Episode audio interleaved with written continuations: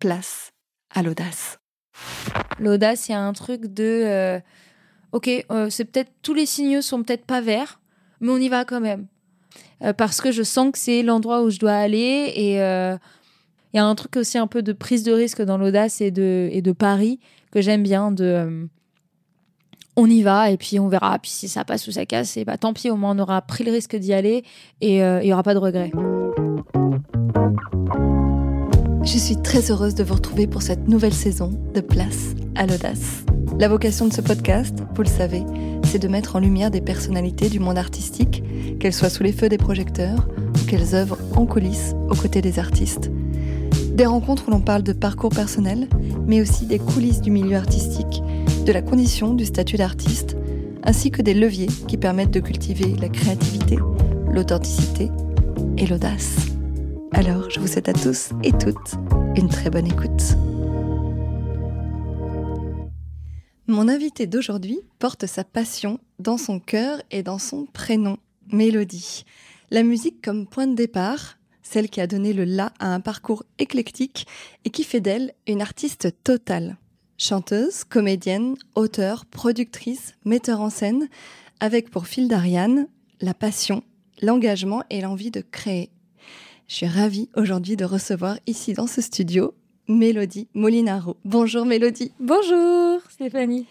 Tu vas bien? Mais très bien, oui, merci de m'accueillir. J'espère que tu es bien installée. Je suis bien installée avec mon petit thé, mon petit coussin, tout, tout va bien. On a pris un petit thé passion. Thé passion, oui. Thé C'est- passion. Ouais. C'est assez symbolique, on va dire. C'est assez, oui, parce que c'est un sujet dont, dont on va bien parler ce matin. Complètement. Mélodie, je crois que ton, ton papa avait tenu absolument à ce que tu portes ce prénom. Tu peux nous raconter un petit peu euh, d'où tu viens, Mélodie? D'où je viens, euh, mon père, effectivement, euh, est, est musicien amateur. Il joue de la guitare et il chante. Et, euh, et sa mère était pianiste. Et donc, euh, je sais que quand il a rencontré ma mère euh, et qu'ils en parlaient d'avoir un enfant, ils ont dit, il a imposé quelque part en disant si on a une fille, je veux qu'elle s'appelle Mélodie. Il s'avère qu'en plus je suis la première, donc euh, voilà. Bon, ça convenait évidemment à ma mère.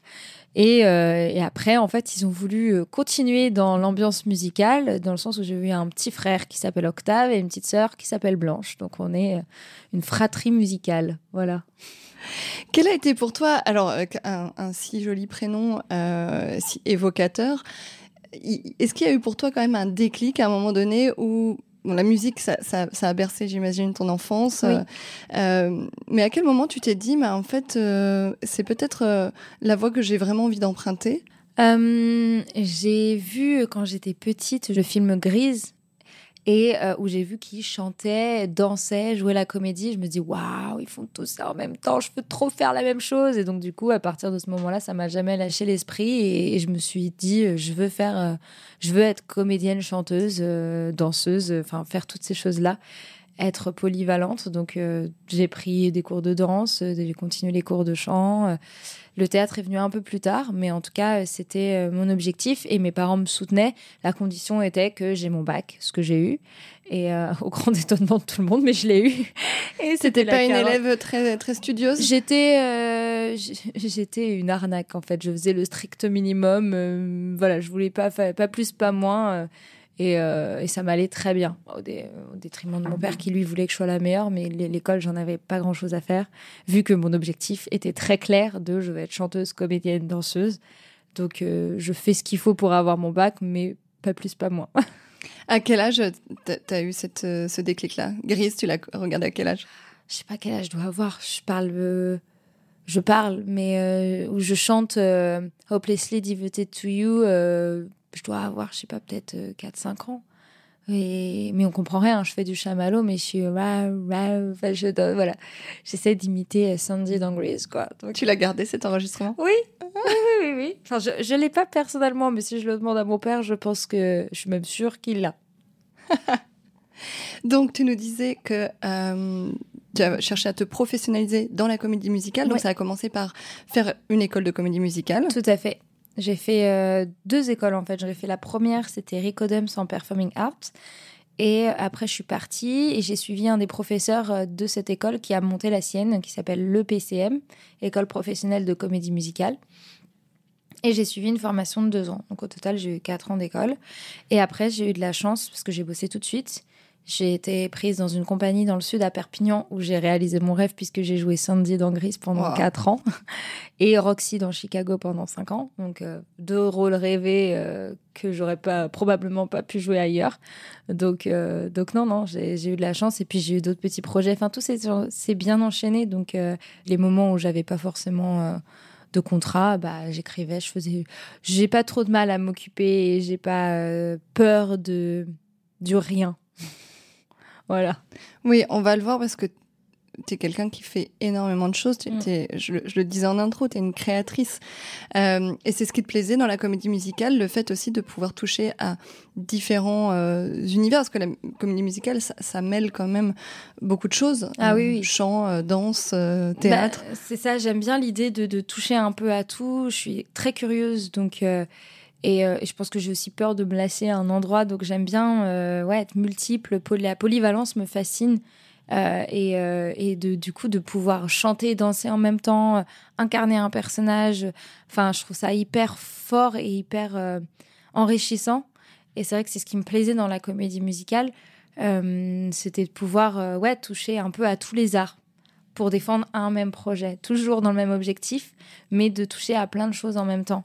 Et euh, même si quelques années plus tard, je me disais, oh, j'en ai marre, j'aimerais bien couper un peu, donc faire que du chant, que du théâtre, euh, voilà.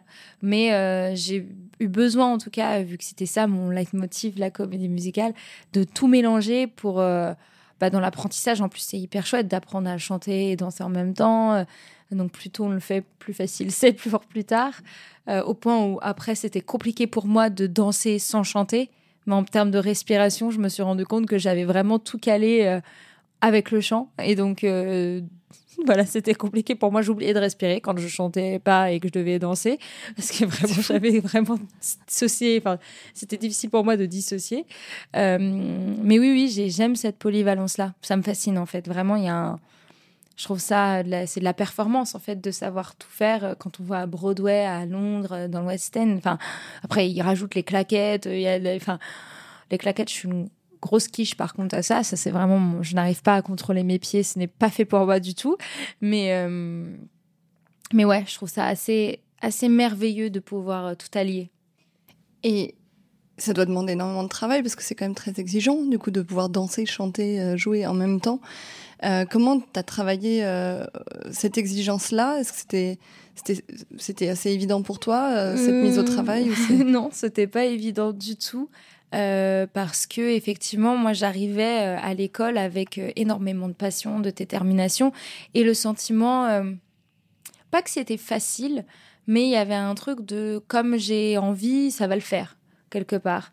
Et sauf que je me suis pris plein de petites claques dans la tête en me disant non non, il va falloir bosser dur, dur, dur. Euh, pour, dans certaines disciplines plus que les autres, puisque par exemple en danse, je suis pas, absolument pas souple. Euh, donc, euh, alors que d'autres, enfin voilà, on a chacun nos facilités. Il mmh. s'avère que moi, en termes de, de souplesse, n'était pas ça du tout. Et puis, oui, non, ça a été, ça a été dur. Après, euh, c'est pour ça qu'aujourd'hui je me qualifie. Par exemple, je pense que la danse c'est quelque chose que j'ai laissé un peu de côté. À mon gros, enfin ouais, j'adorais ça, mais voilà, je me suis dit ok, c'est peut-être pas la discipline qui me correspond le mieux parce que c'est effectivement difficile, je trouve, d'être excellent dans tout. Mmh. Euh, je connais pas, enfin, si, il y en a évidemment quelques-uns en France, mais ils sont pas nombreux, je trouve, les artistes qui soient excellents euh, en jeu, en danse et en chant. C'est pas de notre euh, culture en fait d'allier tout ça. C'est très justement américain, anglo-saxon, euh, où ils apprennent des gamins à tout faire et donc ils sont excellents dans tout. Nous, euh, en France, il y a un vrai truc d'étiquette où on te demande de dire t'es plutôt chanteuse, plutôt danseuse, plutôt mhm. comédienne, plutôt. Donc même si on essaie de se battre face à ça, forcément à un moment, on se dit bon, va falloir que je choisisse. Enfin, mhm. faut, faut que je me focus sur quelque chose. En tout cas, moi, c'est ce que j'ai fait parce que je sentais qu'en danse, c'était peut-être pas mon point fort et que j'en avais marre aussi qu'on me rabaisse. Enfin, il y a un truc que je perdais, j'ai perdu du coup le plaisir de danser parce qu'on me faisait bien comprendre que j'aurais peut-être pas le niveau pour être danseuse professionnelle. Donc j'ai fait bon bah ok, la danse, euh, je mets de côté euh, euh, et je vais me concentrer sur le chant et le théâtre. Et c'est ce qui m'a apporté d'ailleurs du boulot. Mais, euh, mais c'est vrai que c'est difficile de, de, lutter contre ces codes de euh, choisir, mm. soit excellent dans tout, mais en même temps, euh, enfin, et en même temps, il faut que tu choisisses quelque chose. je me rappellerai même dans, en chant, première année de comédie musicale. Moi, à la base, du coup, de par les influences que mon père m'a données, j'ai beaucoup chanté de rock. J'adore le rock, j'adore le métal. Enfin, j'adorais. J'en écoute quasiment plus maintenant, malheureusement, mais j'écoutais que ça. Donc, j'écoutais à la fois euh, de la comédie musicale et encore, c'était assez, c'était vraiment principalement du rock et du métal. Et quand je suis arrivée euh, en école de comédie musicale, une des profs de chant m'a dit il va falloir que tu choisisses. Soit tu chantes du rock, soit tu chantes de la comédie musicale. Et bah, j'étais en école de comédie musicale, donc j'ai choisi la comédie musicale. Mais d'emblée, on m'a dit, faut que tu choisisses. Et je disais, mais non, mais c'est génial, justement, le chant ou même l'art en général, mm. c'est de pouvoir toucher un peu à tout, quoi. Non, non, il falloir que tu choisisses. Pareil, je chantais qu'en anglais parce que généralement, il n'y a pas beaucoup de groupes de rock euh, français. Mm. Et euh, donc, j'ai dû apprendre vraiment à chanter en français. Et, en... et là, pour le coup, c'était logique. Elle me dit si tu veux bosser en comédie musicale en France, il faut que tu chantes en français. Donc ça, c'était logique. Mais c'est vrai que même dans la, façon de travailler la voix, de, de lisser le placement et tout, j'ai perdu. Je dis pas que j'avais une voix éraillée de rock, pas du tout, mais je sais pas une énergie euh, que je pouvais mettre dans le rock que j'arrive pas, que j'ai pas réussi à remettre dans la comédie musicale parce que c'est pas du tout le même registre. Et voilà. Mais d'emblée, du coup, on m'a demandé de choisir. Et c'est vrai que euh, c'est ouais, c'est un peu ce que je trouve dommage parce qu'on peut faire complètement les deux. Hmm. Mais voilà de de comme s'il fallait renoncer finalement ouais, à, des y avait choses un peu... pour. Euh, Et alors que moi c'était mon exutoire en plus. Donc il y avait un vrai truc de ok maintenant tu veux être professionnel très bien.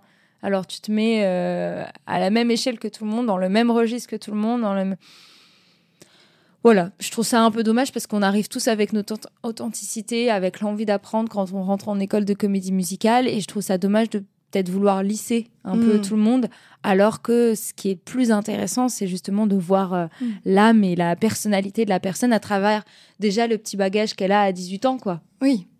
Et puis euh, de développer son identité mm-hmm. artistique. Comment, quand tu es sortie de cette, euh, de cette école, comment, dans quel état d'esprit t'étais? Euh, J'étais contente de sortir. J'avais hâte d'être. Euh, euh, je suis pas encore une fois, je suis pas très scolaire. Moi, ça me même peu importe, même si c'était quelque chose que j'aimais. L'école de manière générale, c'est pas trop mon truc. Et euh, donc j'avais hâte d'être sur le terrain. Et parce que je sais que je suis quelqu'un qui apprend plus sur le terrain. Et, et non, ça s'est bien passé puisque j'ai été prise dans cette compagnie, la Cipox Compagnie, tout de suite, et qui a été ma, ma vraie formation pour moi, en fait. Hmm. Enfin, évidemment, j'ai appris des choses sur mes deux, mes quatre années d'école, mais là, d'être dans le vif du sujet, d'être sur un spectacle, de, de, de les répéter, enfin, j'ai beaucoup, beaucoup appris. En fait, il y a eu un vrai truc concret. Moi, j'avais besoin de concret. Et en plus, j'ai été avec des gens qui m'ont fait confiance. Donc, ils m'ont laissé à la fois euh, qui m'ont évidemment dirigé. Euh, j'ai appris les chorés, tout ça. J'ai évidemment euh, fait le, travail qu'on fait quand on apprend un spectacle. Mais ils m'ont laissé énormément de liberté dans les, les, enfin, les propositions et de jeux, de textes, d'interprétation. Et ça, c'était hyper agréable parce que bah déjà, je jouais de rôles géniaux que je rêvais de jouer. Hmm. Donc déjà, ça, c'était fabuleux. Et en plus, j'avais un champ des possibles euh, qui était super parce que bah on jouait dans un c'est du coup un énorme théâtre vraiment super conditions un vrai vrai vraie salle de spectacle. Après il s'avère que le public c'est des gens de camping mais ça reste un spectacle de haute qualité. Est-ce que tu l'as joué dans quel contexte? C'était en saison du coup euh, de avril à septembre c'était réparti euh, et donc c'est le Cipox Théâtre c'est donc un grand théâtre euh, avec une immense scène, des, vraiment les moyens d'un théâtre parisien, quoi. Mais euh, dans, une, dans un grand camping, en fait. Donc, y a, les, les, spectateurs sont des gens qui sont au camping.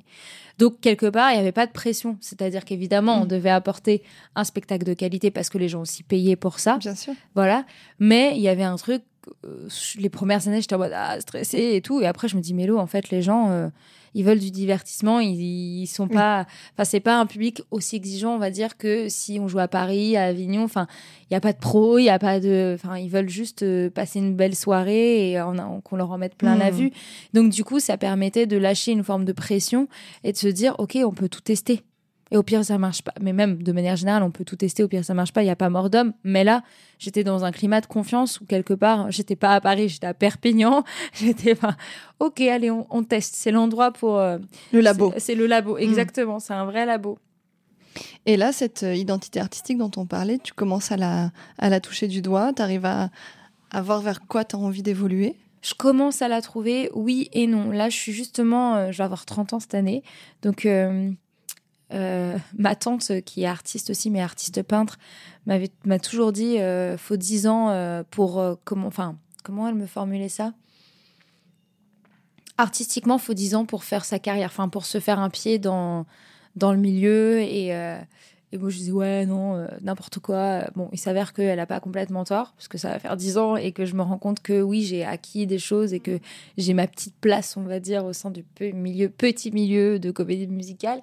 Mais euh, en termes d'identité artistique, je me rends compte que je suis dans une vraie recherche aujourd'hui de me dire, OK, c'est bien, tu as testé, tu as joué des personnages, tu as fait des, des, comédies musicales, tu as fait tout ça, mais toi, Mélodie, quel artiste tu es, euh, ne serait-ce que vocalement, où je sens que ma voix euh, a beaucoup bougé ces dernières années, normal, avec l'âge, avec l'expérience, mais elle s'est beaucoup adaptée à ce qu'on lui demandait de faire.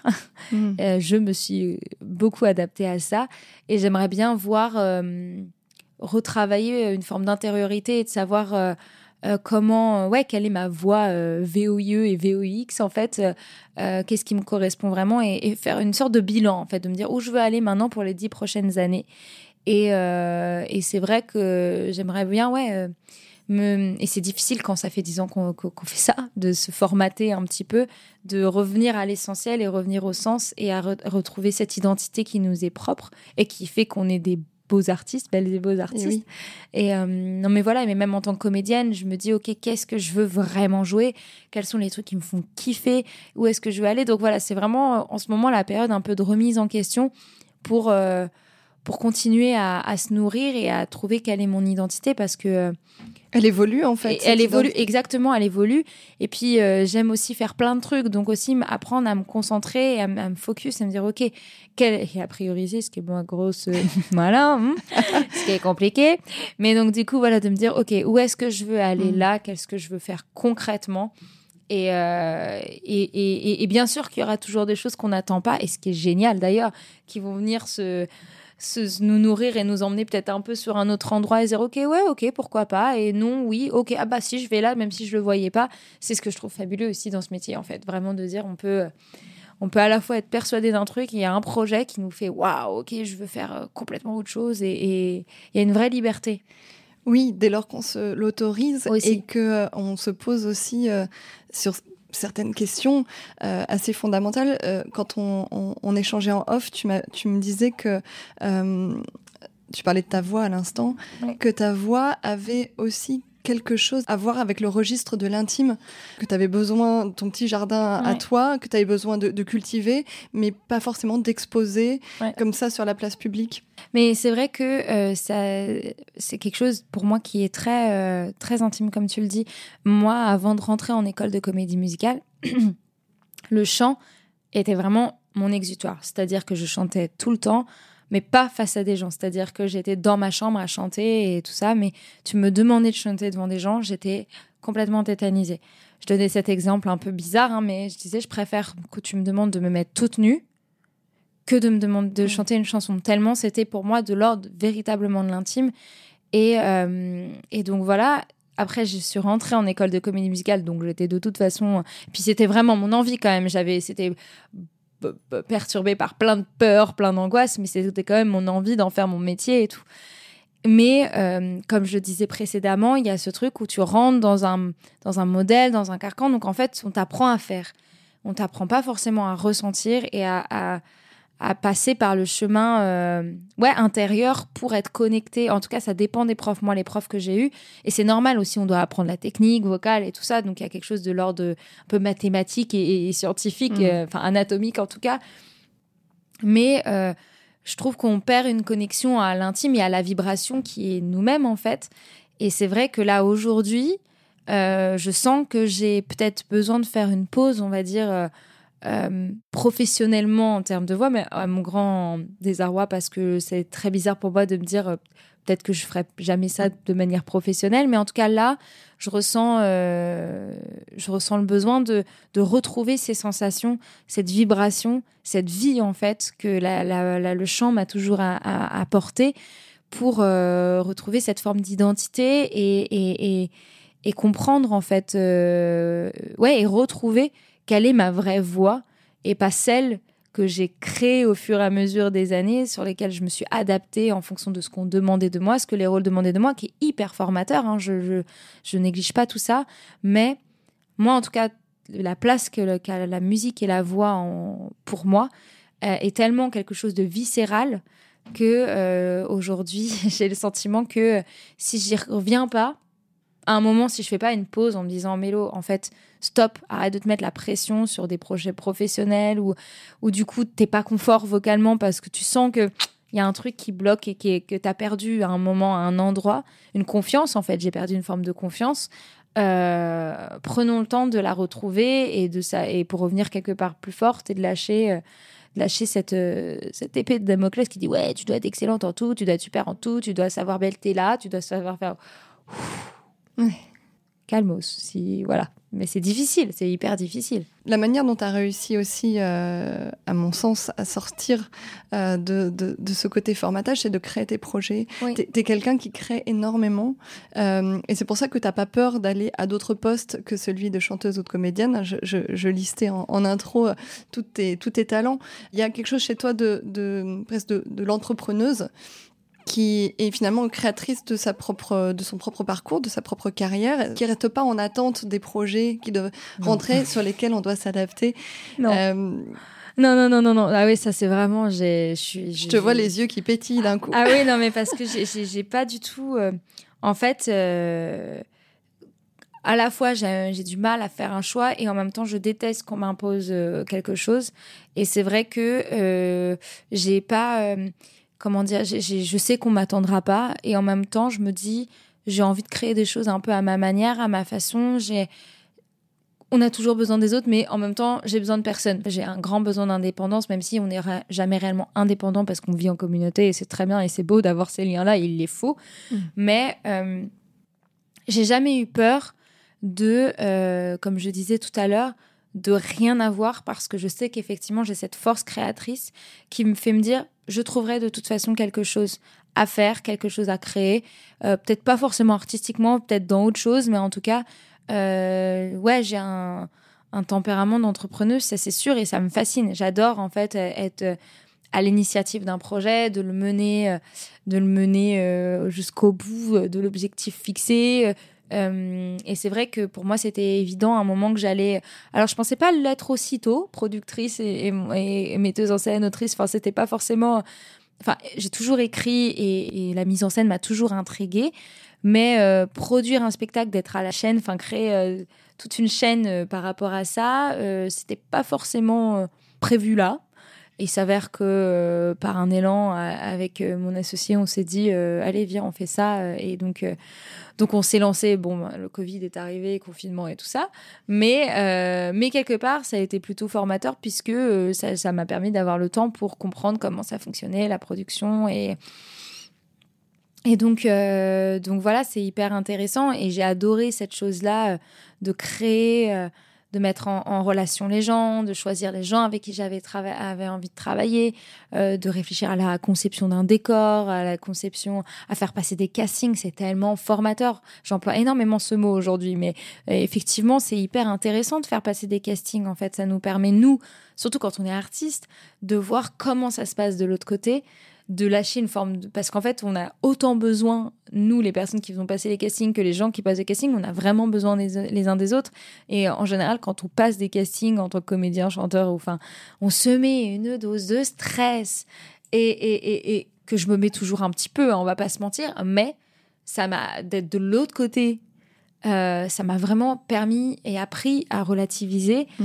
euh, et à me dire oh en fait euh, tout va bien les gens vont pas sont pas méchants vont pas vont pas te manger ils ont vraiment enfin c'est une vraie rencontre et, et pareil quand on voit la la production, comment on monte des spectacles, l'organisation des répétitions et tout ça. Moi, je me suis dit, OK, sur cette production, sur ce spectacle sur lequel j'ai été, j'ai pas été cool. Je me rends compte à quel point ça a mm. été compliqué pour eux et je vois très bien et je me suis excusée auprès d'une prod avec qui j'ai bossé en me disant, oh, en fait, je comprends tellement la galère que ça peut être. Mm.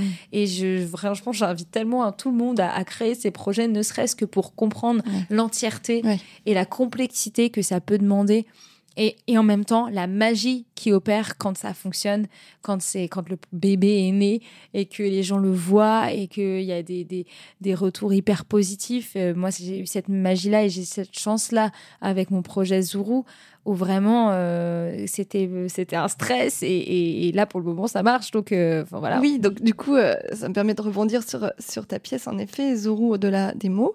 Donc ça c'est une pièce que tu as écrite mise en scène et que tu as joué là à Avignon cet été. Alors je dis jouer mais toi tu ne joues pas dedans. Moi je joue pas dedans. C'est en fait une pièce qui est, est, est adaptée de mon histoire familiale euh, on suit les histoires d'une jeune fille qui a un trouble sévère du langage et qui est élevée seule par son père. Donc comment on arrive à communiquer dans une famille quand euh, la parole n'est pas là? Elle, son moyen de communication, c'est la danse et il y a des vidéoprojections qui nous permettent d'accéder à son à ce, qui se passe dans sa tête.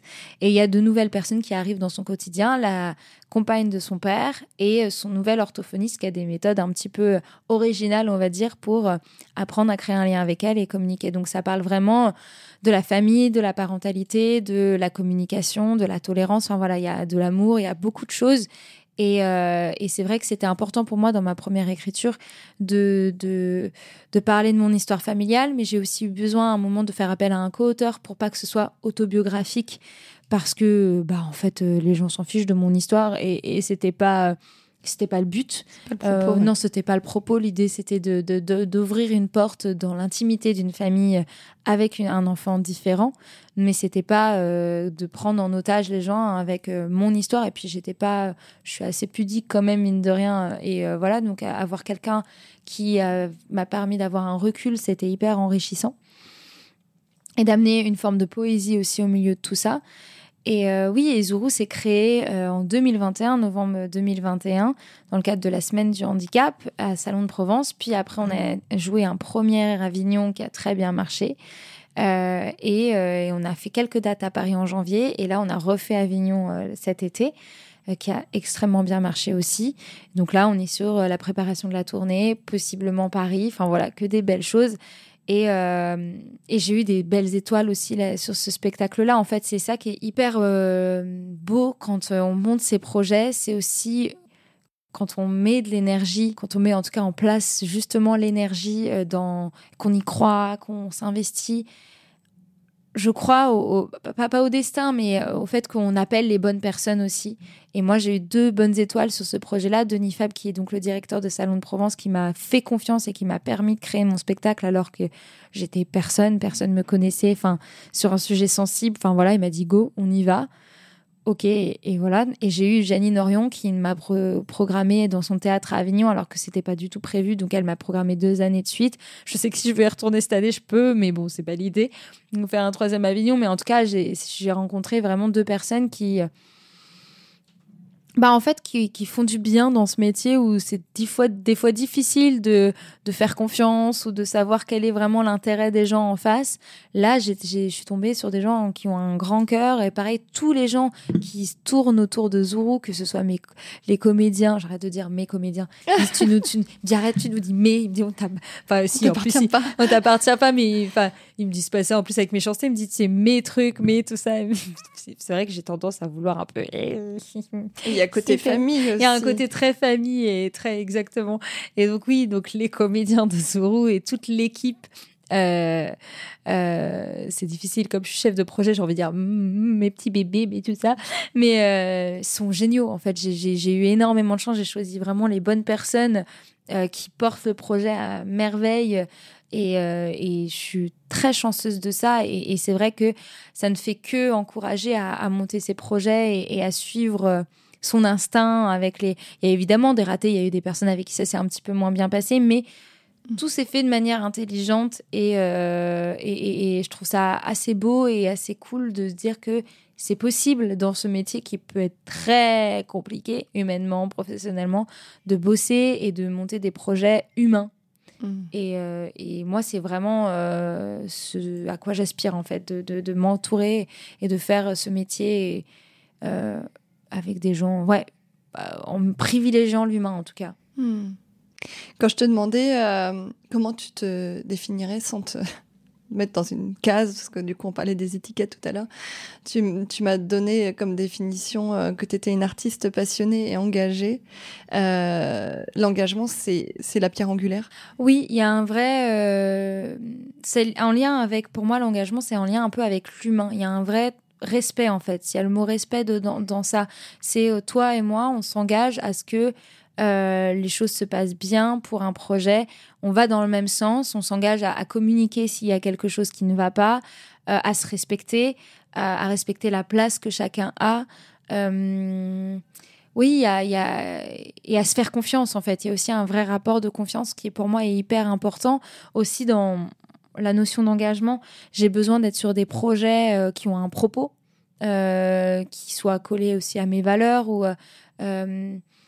qui, qui, défendent une idée ou euh, euh, ouais qui, qui, qui ait du sens. J'ai besoin que les choses aient du sens euh, que je fais et, et, et, et c'est vrai que ouais l'engagement il y a un moi je, je suis quelqu'un quand je vais sur quelque chose j'y vais à fond donc je, je, je choisis aussi des gens qui sont dans la même énergie que moi et qui font pas les choses à moitié et, euh, et avec qui, euh, et justement avec l'équipe de Zourou, j'ai choisi des gens comme ça, qui, avec qui euh, bah, tout est...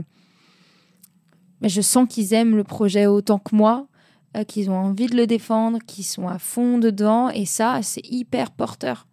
Et, et en même temps, on se le rend bien mutuellement, c'est-à-dire que bah, euh, d'un point de vue purement logistique, contractuel, tout ça, tout est clair. Euh, j'essaye d'être le plus transparente possible pour pas qu'il y ait euh, de malaise. Ou s'il y, a y a quelque chose sur lesquels, enfin, la porte est ouverte à la communication. Je suis pas la méchante dans l'histoire. C'est comment on avance ensemble, comment on crée un lien ensemble. Pour moi, l'engagement, il y a un vrai truc de lien qui unit deux personnes vers un but commun. La communication, c'est un, axe aussi important chez toi. Ah bah et, je parle aussi à une consoeur parce que tu es aussi créatrice de podcast. Euh, tu fais tellement de choses, Mélodie. Euh, j'adore, personnellement. et donc, tu as créé le podcast euh, Derrière le rideau. Oui. Ce podcast, tu l'as créé à, quel, à quel moment et dans quel contexte? Je l'ai créé en Oula, je me perds, je suis, encore une fois, je suis nulle dans les dates, en 2021 ou 2020, 2020 euh, suite à euh, des histoires de, de pédophilie, pédocriminalité dans le milieu de la comédie musicale.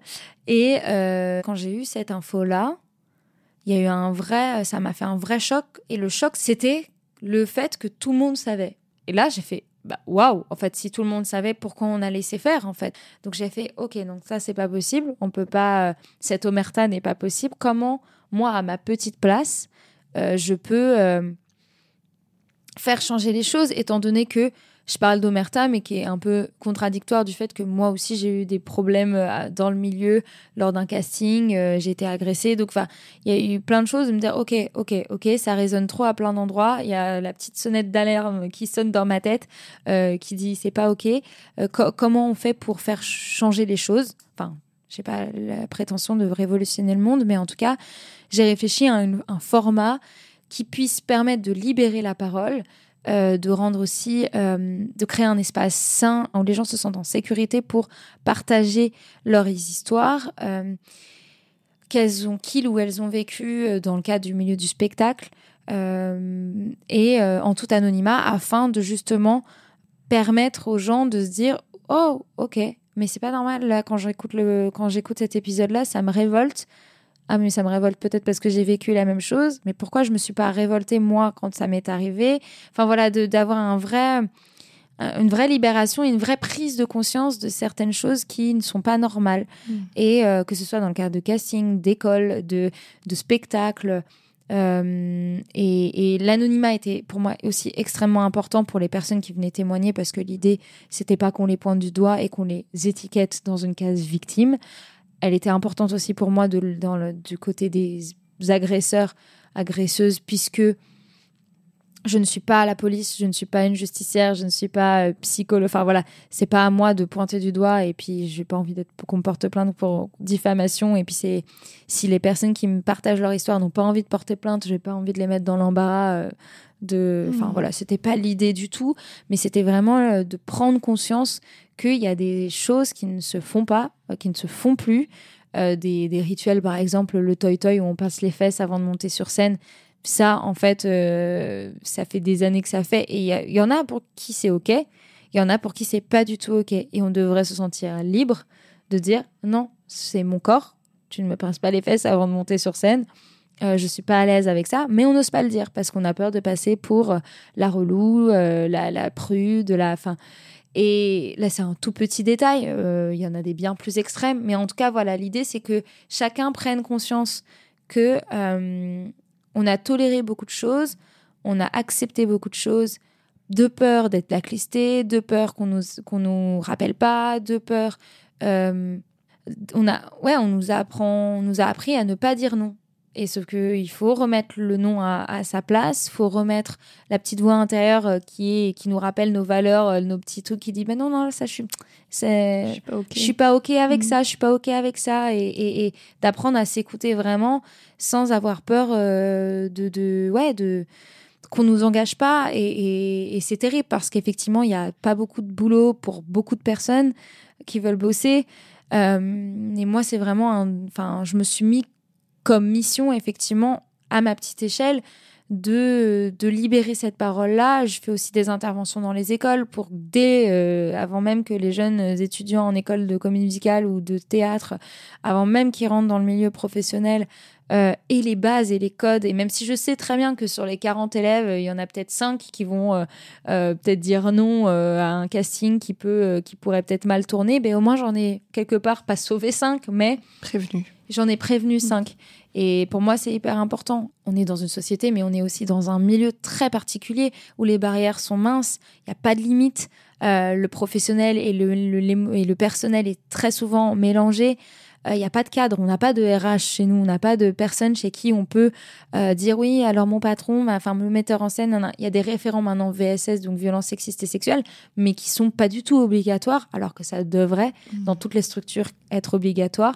Après, ça va évoluer, hein, mais dans toutes les structures, que ce soit école, compagnie, production, il faudrait qu'il y ait quelqu'un pour justement apprendre à cadrer ces choses-là. C'est pas encore ça aujourd'hui. Euh, ça l'est de plus en plus, mais c'est pas encore ça. Mais en tout cas, c'est du coup, comme il n'y a pas de cadre, c'est à nous-mêmes de poser ses propres limites et on nous apprend pas ça. Donc il faut euh, faire des petites piqûres de rappel et c'est un peu mon but de dire, hé, hey, t'oublies pas là-dedans. Et, euh, et si jamais t'es pas à l'aise avec un rôle, avec un truc, eh bah tant pis. En fait, mm. euh, c'est oui, il y aura quelqu'un qui prendra, enfin qui le fera, et peut-être que tu passeras à côté d'un spectacle, d'un rôle, mais tu en auras dix fois plus à un moment parce que tu te seras écouté et que sur le projet que tu aurais fait où tu t'es pas écouté, tu pas, enfin, pas été heureux ou heureuse. Ça se serait forcément mal passé parce que il y a quelque chose en toi qui aurait dit, hmm, je le sens pas, mm. je le sens pas, et je me sens pas bien. Et on, on est des artistes, et si on ne se sent pas bien, s'il y a quelque chose qui bloque de l'ordre de l'émotionnel ou physiquement, on n'est pas, on peut pas lâcher prise, on peut pas être libre dans nos moments et quelque part on peut pas être bon dans ce qu'on fait. Écoutons-nous et, respectons-nous parce que c'est en se respectant qu'on imposera le respect. Tu parlais de voix tout à l'heure. Et euh, là c'est aussi une manière pour toi de, à la fois de, porter euh, porter des voix aussi, de donner la, parole à, d'autres. Euh, et, cette communication qui, qui, qui doit rester centrale des, deux côtés, j'ai envie de dire, hein, devant et derrière le rideau. Oui, je trouve que je trouve ça important euh, d'ouvrir la voie. Comme je disais, j'aime bien être à l'initiative de mouvement. Après, je suis pas forcément pour être la seule à l'initiative de mouvement. J'ai envie aussi de rameuter un peu des gens parce que ça fait beaucoup de choses à porter toute mm. seule et de fédérer complètement. Mais euh, j'ai du mal à rester inactive et euh, sans vouloir forcément devenir un porte une porte-parole ou une militante ou j'ai besoin de me dire que ce que je fais a quelque, est quelque part utile et a un impact et euh, à une petite échelle, c'est-à-dire que je n'ai pas la prétention, encore une fois, de révolutionner le monde, mais d'ouvrir la voie à une réflexion et une solidarité. Moi, j'ai aussi envie d'inviter à cette solidarité et à arrêter qu'on pense chacun.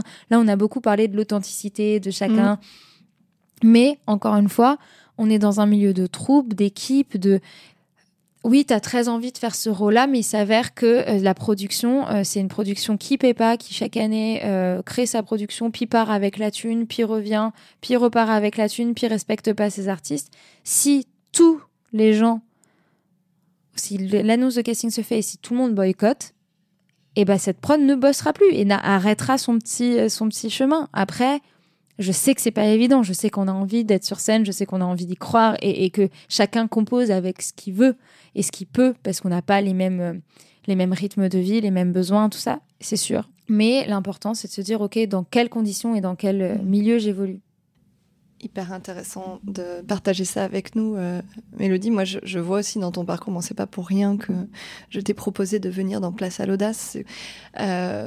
Tu as fait des choix assez, euh, assez tranchés, euh, le fait de, de, créer ce podcast, de donner la parole à d'autres, d'intervenir comme ça sur, sur de la sensibilisation, euh, malgré ben, les risques que ça peut générer autour de ta carrière, en fait, clairement. Hein, L'audace, est-ce que tu es, à l'aise avec ce, ce, mot audace? Et quelle, quelle en serait, toi, ta définition? Pour moi, c'est je sais pas, j'ai le mot fraîcheur, ambition, il y a quelque chose de allez, on y va. Ok, euh, c'est peut-être tous les signaux sont peut-être pas verts, mais on y va quand même. Euh, parce qu'il y a quelque chose à l'intérieur qui me dit euh, j'ai envie d'y aller. Et ouais, il y a un truc, j'ai des mots qui me viennent à l'esprit virevoltant, fraîcheur. Il y a un truc de allez, ok, très bien. Bon, il y a peut-être trois voyants rouges, deux oranges et allez trois et demi verts, allez, j'y vais quand même. Il y a pas euh, euh, parce que je sens que c'est l'endroit où je dois aller et euh, par rapport derrière le rideau, je m'étais dit ok, j'y vais, j'y vais pas. Ouais non, en fait, je suis pas à l'aise avec l'idée de laisser passer les choses. Pareil sur le fait que au départ moi aussi j'étais anonyme et au bout d'un moment j'ai fait mais c'est complètement incohérent que je sois anonyme parce que parce qu'en fait les gens ils ont besoin de savoir à qui ils vont parler. Et mais je me disais oui mais d'un point de vue carrière nan nan nan j'ai vraiment eu le pour et contre et je me dis bah en fait euh, je préfère qu'on sache qui je suis parce qu'au moins ça fait le tri. Si les gens veulent pas travailler avec moi parce que euh, ils ont peur que je balance des choses sur eux bah moi non plus j'ai pas envie de travailler avec eux c'est qu'ils ont donc voilà euh, je sais pas si c'est de l'ordre de l'audace ça mais en tout cas il y avait quand même clairement autant de pour que de contre et je me suis dit non je préfère prendre le pari. Il y a un truc aussi un peu de prise de risque dans l'audace et de et de pari que j'aime bien de on y va et puis on verra. Puis si ça passe ou ça casse, et bah tant pis, au moins on aura pris le risque d'y aller et euh, il y aura pas de regret. Hmm. D'assumer, euh, ouais, d'assumer son choix. Exactement, d'assumer son choix et, et d'aller au bout. Et, puis euh, si on se casse la gueule, et ben c'est pas grave, on se relèvera, on est grand. c'est beau. Je, suis ravie, Mélodie, de t'avoir reçu dans ce podcast. On arrive déjà à la fin ah de cet bah, épisode. C'est passé vite. Temps file. Merci beaucoup pour euh, ce moment euh, très riche de partage. J'espère que eh ben, ça, ça parlera euh, aux artistes qui nous écoutent et peut-être bien sûr au-delà des artistes. T'as passé un bon moment Mais oui, carrément. Merci beaucoup pour l'invitation. Avec plaisir. C'était très chouette. Merci à vous, chers auditeurs, chères auditrices. Ben, je vous propose qu'on se retrouve très bientôt pour de prochaines rencontres pleines d'audace. Merci Mélodie. Merci Merci been.